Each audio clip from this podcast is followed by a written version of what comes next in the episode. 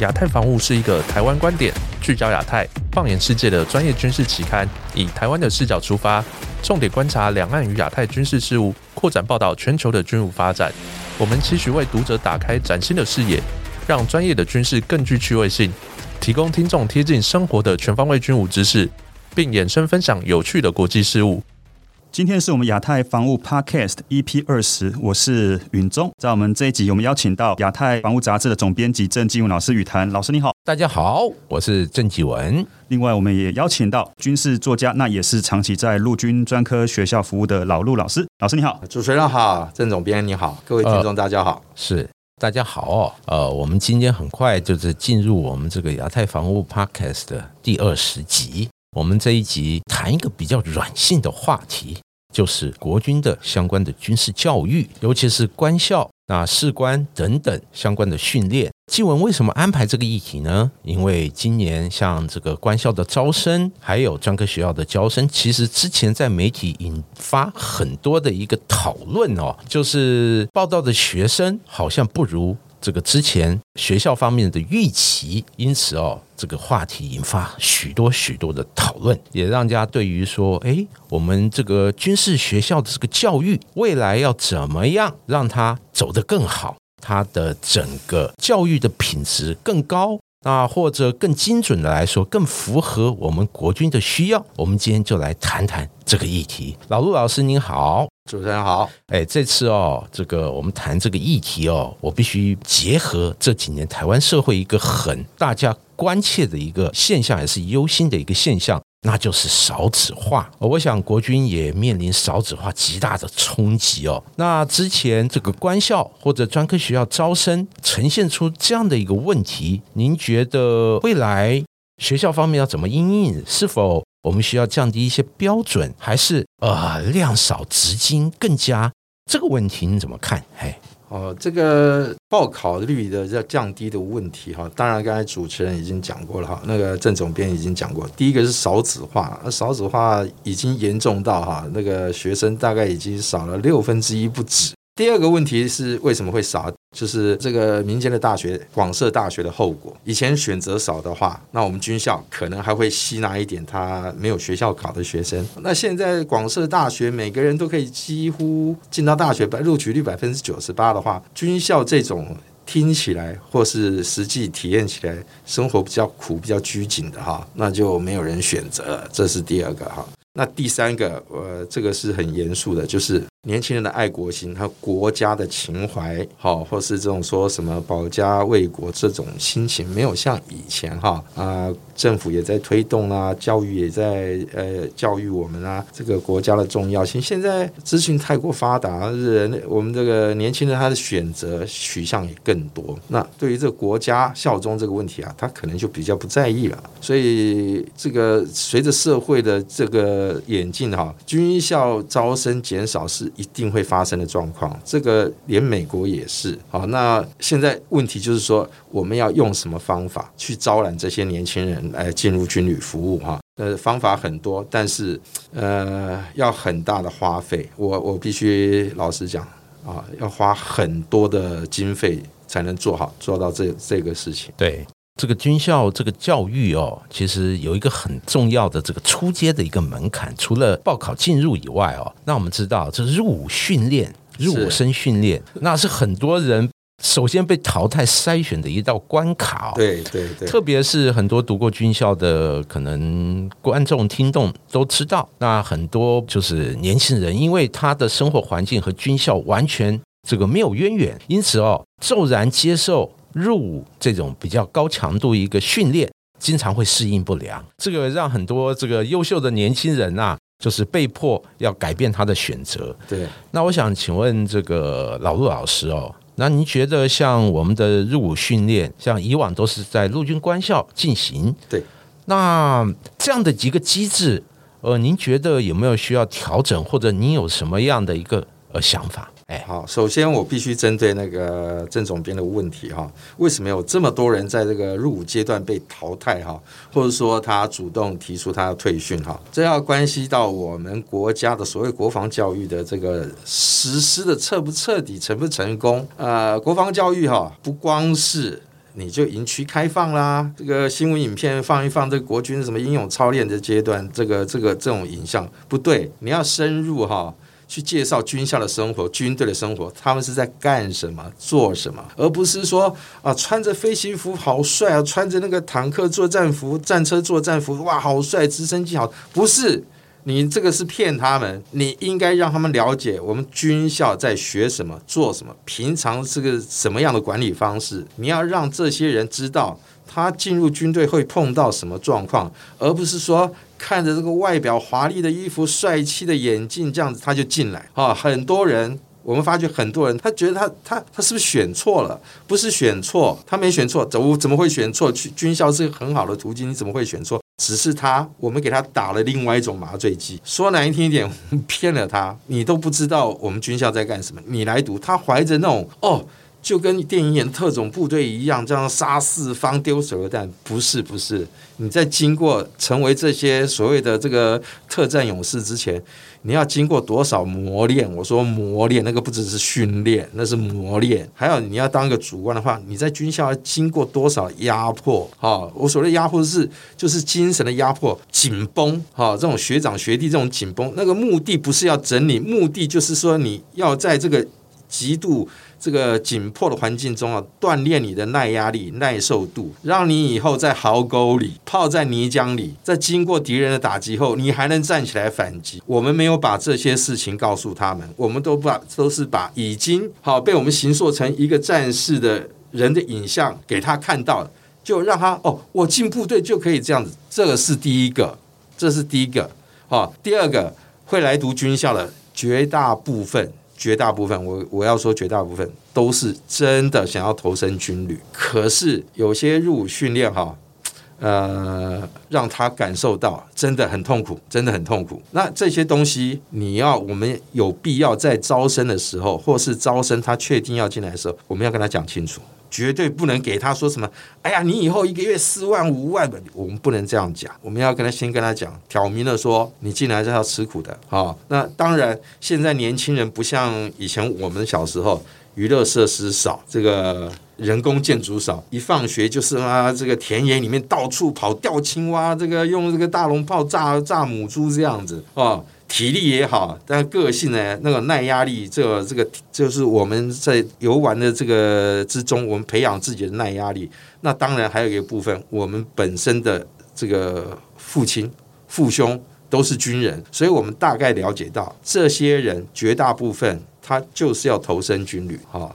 这个倒是要注意。第二个就是说入伍训练哈，那现在我我们一直是讲三军联合入伍哈，那我现在要讲一个这个真实的状况，也就是说陆军官校的训能，陆军官校的营舍是不够的，往往在接受这个三军六校或三军八校入伍的时候，要征用南营区，陆军官校分南北营区，要征用南营区的这个宿舍，南营区的宿舍它又很差，啊，设备蛮差的。基本上是让人家住的不舒服的。然后你如果再加入女性学生，哇，那真的每个人的资源分配很不公平，也很不充足。因为你一下要让陆军官校的所有官士兵，还要加上陆。军步兵指挥部、训练指挥部的这些能量来训练这四五千个学生，你会耽误到陆军官校，耽误到陆军部校他们平常自己本身的战训、教育训练。这种状况下会造成什么？为了节省时间，他的入入伍训练他不能持续哦，就是一个科目一个科目、一个进度一个进度这样衔接上来，他必须把连队把学生拆成好几部分哦。你先学这个，因为这个场地有空，你先先去拉去上这个，然后。呢这个假部队呢，就把你先去上这个，结果造成是区块式的训练，不是衔接式的训练。那而且三军官校，你海空军学官校的学生，或者是这个技术学院的学生，你送到陆军官校来入伍哈，完全学习地面作战。我们说就是单兵哈，单兵作战。跟海空军他们本身原来的任务性质、生活性质是不一样的。那当初就是说联合入伍训练哈，是为了说什么？哎呀，大家混在一起，大家亲爱京城。可是说难听一点，除了中正预校毕业的学生以外，认识彼此。你在入伍训练这么紧迫，这压力这么大，时间你能交几个朋友？我很怀疑，我很怀疑。而且三军管你什么学校毕业、什么学校出身的，你本来就要联合作战嘛。认不认识与亲爱京城，我觉得关系不大。导师说这些人。受训回去到了海空关之后，海空关自己还要再训练他一次，你我你不觉得这浪费时间吗？啊，刚刚讲过，一个训能不足，哈，资源不足；第二个所学不对，所以我还是建议了哈，如果可以的话哈，以后啊，三军不要实施联合入回各校学自己的本业和专业。这样子，第一个能衔接到你以后入学，甚至你接受教育训练的啊，这个这个这条路上，不会说我本来是个步兵，呃，怎么回到学校我要从枪凡兵啊、地勤兵开始，这是浪费时间、浪费资源。是这个老陆老师讲的非常这个的精准哦，也对于联合这个入伍训练啊提出一些建议。当然，其实纪文也有注意到，我们这个军官学校，其实我们是。为培育军官而设嘛，但是我们也知道，这个军队是属于一个 team work，就是一个团体团队的一个合作。也因此哦，如何带人，如何熟悉像一些心理层面有一些基本的认识，甚至专业的知识就很重要。也因此哦，这个纪文觉得，像我们这个军官养成教育里面，那似乎要更为注意，像包括法治啊。科学啊，还有群众心理等科目。对，那另外其他的科目也必须有一些呃比较合理的相关的安排。对，那在这个部分哦，这个老陆老师能不能就你常年接触军事教育相关的心得，提出一些您的看法？对，哈，对于这种初任官的哈。就是刚毕业下部队的这些小朋友、年轻人啊，我们会发觉有一个状况哈，他会认为他是刚毕业，那个架子拉很高，但是我们就说他心高气傲，年轻人嘛，可是他不晓得学校和部队是完全不一样的地方啊。学校你看，少则三年、四年，多则七年，有的人是从中正预校到这个官校毕业七年，你都是在同一标准、同年龄层的。人群中相处，你没有和那些哦来自社会各阶层、教育程度哈高低不一的这些士兵接触，你我们常常就是这些新进军官就会哇心高气傲，就是用一种高压式的这个这个态度呃去对士兵讲话，结果不但没有收到所谓领导统一的效果，反而被呛。为什么部队？部队他们已经是实做实战的士兵了。你那学校那一套哦，比如说你戴着白手套去检查部队的内务，你你我不知道你在干什么。部队有没有这么多时间，像军校生这么多时间，花这么多精力在他的内务啦、服装、羽绒身上？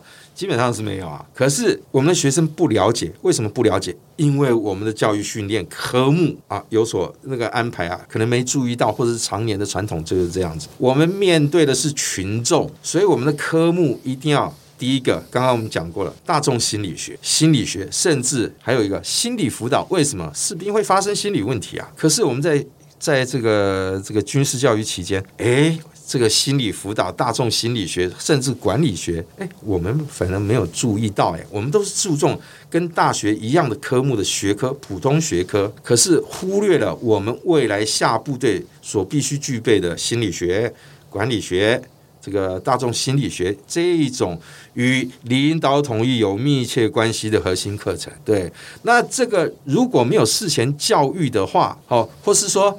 光是听正职军事干部，就是那些军官讲他的生活经验，那我们这个教育啊，会成为没有系统、片段式的。我们不能形成一种这个有有系统的理论学科哈，去面对碰到的各种心理哈、领导统一的状况，我们无法处理。到最后又是回到最原始的，我用关节压你，可是士兵又服。又不服你，因为你太年轻、太菜了啊！所以说，未来我是如果可以的话，我们军校应该跟教育部商量一下。我们是军校，我们不是一般大学，我们培养的人是要去带兵作战的干部，领导部队训练的干部。有些科目啊，不能就是硬生生的用教育部的那一套套上去。像西点在领导统御方面的。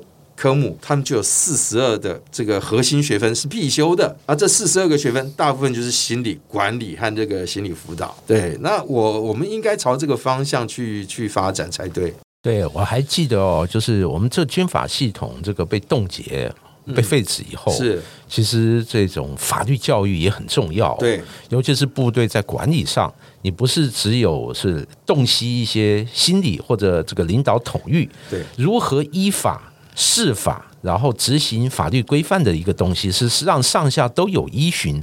这个部分似乎也很重要哦。对我们国军有一个，就是说跟美军有差别，就是美军他们的准则很多，那个准则，而且准则下放的层级啊很低，你可能一个士官或是一个下士，他就一本工作准，任何准则，我们国军大部分呢。是口头交代。我举个很浅显的例子，你这内务柜的衣服要怎么折，要怎么摆，袖子是在拉在后面还是摆在旁边？这在我们国军会发生什么状况？正旗班以前还有专科班、专修班，加上士校。呃，常备士官这个这个这个志愿役士官，结果你下部队的时候，你发觉你内务是五花八门。为什么五花八门？你没有统一你的训令，没有统一你的训令。好，刚刚我们讲到所谓军法，我们没有给这个士兵哈一个确实可以遵循的一本准则。你说，比如服务条例、惩处条例、陆海空军军刑法这些东西，我们在部队。士兵来到部队的时候，我们有没有跟他讲解？我们有没有发放给他？发放小册子给他？哎，我们不可能就是因为你口头交代我说，或说是我看了一一个网页的页面，我就把所有的法条记起来。哎，我们工作要依循。我说 by the books。啊，这个照本宣科可能让你看起来像个白痴，你什么都照着书本做。可是这些准则和书本是谁写的？是以往我们的前辈犯了错，用生命、用代价，或者是常年的这种行政经验，这个写出来的一个宝，我们说《葵花宝典》也可以，它就是让你照着这个做，你不会出错，事情还能达成这种样子。我们没有，所以我们的法治教育。每年搞什么军纪教育月、军法教育月，你不如就是发这三本册子给他，叫他时时翻、时时看。不要说出事了，这我不知道，这很无辜。而且你如果不给他看，有些事情他不知道的话，你的领导统御你是会倒霉的耶。所以法治教育哈，我们每天在那边讲来讲去，你最基本的，你这种法律小册子没有发给他。对不对？生活管理没有，连那个棉被要折多宽多长，你也没有。所以我觉得我们这国军啊，这个哈，你不要省那些小钱，你就是发一些小册子、生活准则什么，即便是这个野战准则，你也发给他，让他知道有什么可以做，什么不可以做，还有军官的手法。我们常常在保养装备的时候。连长为了绩效，就是说我不管你，你下礼拜一让这个装备给我妥善率百分之百出现在我眼前。你这个是人治，不是法治。填了单子送出去，什么时候修好，什么时候回来，什么时候送修，有规定。你不能就说因为你个人的需求哈，你你就强迫这个士兵违反了原有的保修规则，然后呢去外面买零件，或是呢甚至更严重了。把装备拿到外面修，这不但泄密，而且说难听一点，你连长不顾这个法制，不顾规定，强迫士兵去花钱修装备，这都是违法。而且这些士兵退伍以后，一天到晚在传国军的坏话，就是这样子。所以法治教育哈，军官学校军人本来就要守法，应该从一年级开始就是一个守法教育，法治教育，刑法。军刑法、陆海空军三军刑法，还有军令，那些都要给他们知道，不是一天到晚哈。哦，我们要求的什么考试要几分几分，我们以后要下部队，这个领导人要知道，以后学生是要下部队，部队带的好不好，就在于我们能不能在他学校教育的时候把他教好。是，哎，还有就是纪文有注意到，像一些亲朋好友，也有一些这个小朋友是读军校，其实。常听他们有时候讲一些，哎，在军校的生活，哎，就是常听他们常很多抱怨，就是感觉公差特别多，对对对。那这个公差有时候会影响到他们的一些学习哦。是。那针对这种现象，呃，老陆老师，您的观察又是如何？呃，有个笑话就是说哈，这个陆军的业务多哈，那业务简化，然后陆军颁了一个业务简化这个这个一个规程。说我们要从事公文简化，结果公文简化又变成另外一种业务了。结果不但没有简化，反而越来越忙啊。另外一个笑话就是说，我们只要把这个业务哈处理掉，我们就可以包了更多业务。这个这个笑话很残酷，很现实。为什么？国军人数不够，国军真的人数不够。以前我们在那时候四十几万大军哈，那时候公差勤务就已经弄不完。为什么会有这么多公差勤务？公差勤务不外乎装备保养、好环境清洁啊这些东西。那为什么这些事情做不完？尤其是环境清洁哈，在美军，在美军，不管是他学校、部队，士兵要扫的、要清洁的区域，只限于他居住活动的教室、寝室、连队。就这三个，其他什么大草皮那边那些东西，他有专属的这个勤务部队，甚至是什么委外请外面的这个包商来处理，因为你要处理这么大的草皮树叶，你还要修整这些花树，那军校学生没有这么多时间。那美军他们有拨款项，说你可以雇工来处理啊。我们的空军也有啊，我们空军也有，他们请啊，比如说跑到那个旁边的清除区，呃，这些杂草太高啦，这个树木树枝挡到了这个飞机的起降，他们就雇工把它弄掉。可是陆军哈。陆军的财务比较紧迫，而且陆军人又多哈，所以有些长官就把士兵就把学生当成完全免费的公差，就他们去除草去干嘛干嘛，这些没关系，这本来就是生活训练的一环，我不反对，本来就应该这样子。我住的地方，可是。如果他耽误到了教育学习、战备训练这种东西，我们就要考虑。哈，常常有什么高级长官来视察，哇，全营区啊，整个停止所有一切活动，停止战训，停止装备保养，就为了要让长官有个好印象啊。我们环境很整洁，这个这个地板很亮，这为什么？这第一眼的印象就。他们就认为哦，你这个环境很整洁，这就是表示管理好。可是哈，大多数长官不会去把士兵抓起来，来，你去给我个妈提枪快跑前进卧倒。他不看这个啊，本末倒置了。我觉得是本末倒置了。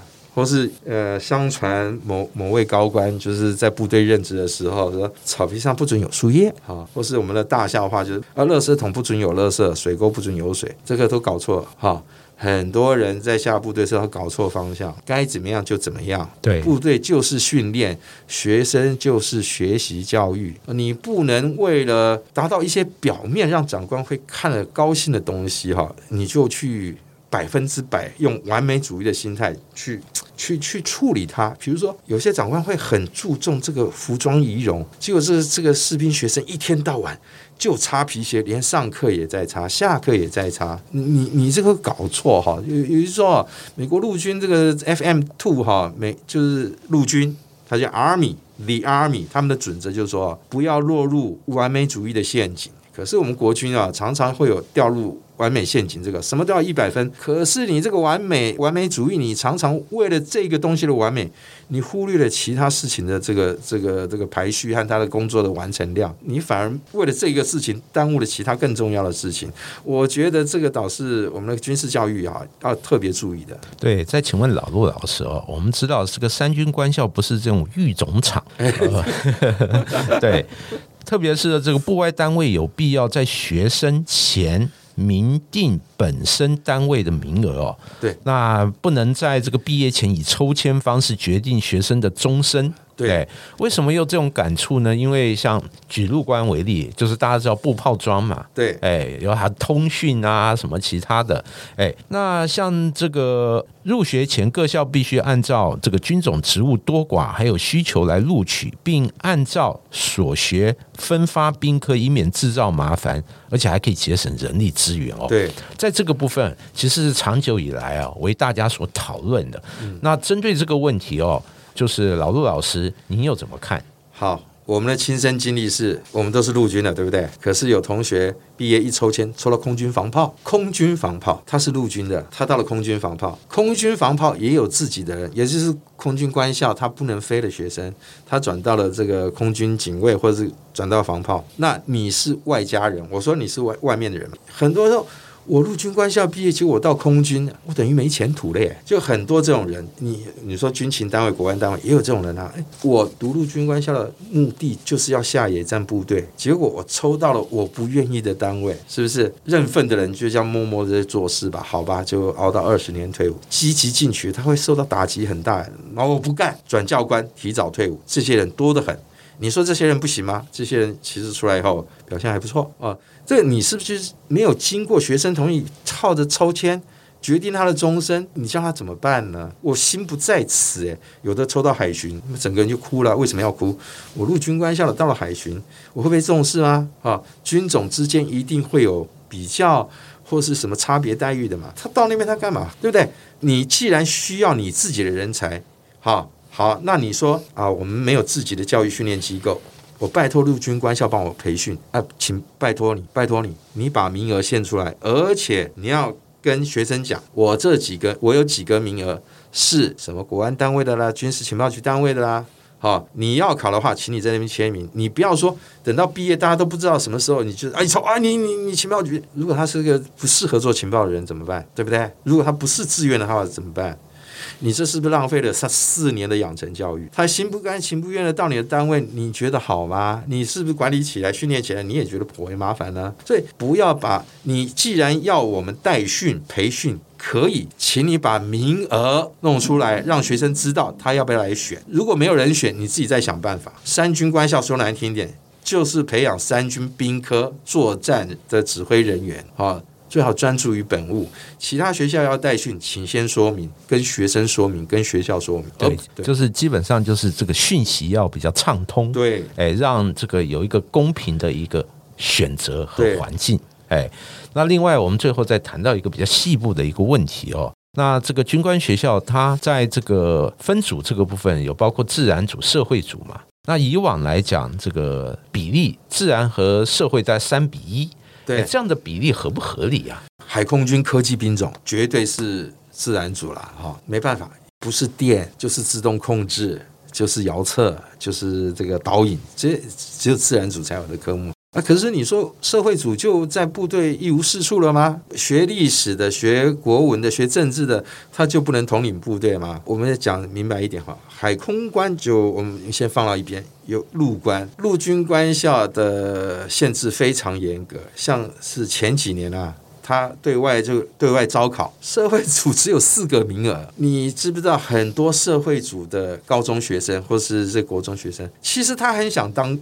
他很想考军校啊，他也想去去读这些军官学校指挥部队啊。可是因为我们给社会社会组的名额这么少，那有些人看就这样，反正就考不上了嘛。因为你你要五十二积分，是不是？那那我第一个人数太少，第二个我成绩可能不够优秀，那就算了。那这些他成绩够的社会组，他想当军人，他当不了啊。那你有没有必要哈？要限制？啊，好像社会主这个就无法统统领部队的，不对吧？好，你说，我就说了，我我们那个文史系去读这个车辆工程，那那时候有个教官跟我讲，哎，你们当连长的时候可以那看出这个车辆哪里出问题啊去修车啊？我就觉得这个理论很奇怪，我们是指挥阶层哎，我去修车干嘛？修车应该是专业士官、专业士兵的事吧？我应该是指挥部队去作战训练吧？那我去修这个，那你？我去修车干嘛？这这不是吗？不干正事吗？不务正业吗？那那这反过来，这这个车辆工程对我们有没有必要？是不是？你说海军的兵器长他去修电学，他去修这个电子，没问题啊。海军的兵器完全是电力在操控的啊，完全是这种遥这个遥控的这些导引的，他当然要去学啊。可是我们陆军。你有看过连长去修飞弹吗？连这个连炮兵连连长把火炮拆开来吗？这不要，这是后送的。那有些科目我们就要做合理安排，是不是要把它减少？或甚至把它删掉，多这些核心指挥领导统一课程，对不对？那既然今天哦排长的编线率不到百分之三十，那你是不是少了排长？所以你是不是我们可以适度的开放社会组的名额，让它增加一点？第一个补充，第二个招揽这些有志的社会组青年来这个报考我们军校，对吧？对，呃，这个老陆老师不愧是这个在军事学校里面这个长期执教哦。那有很多心得，很多心得也是这个呃，我们也是第一次听到，非常的细致。那当然，我们今天做这一集，主要是希望国军未来的包括军官、士官等等教育，能够与时俱进，能够满足国军建军的需要啊。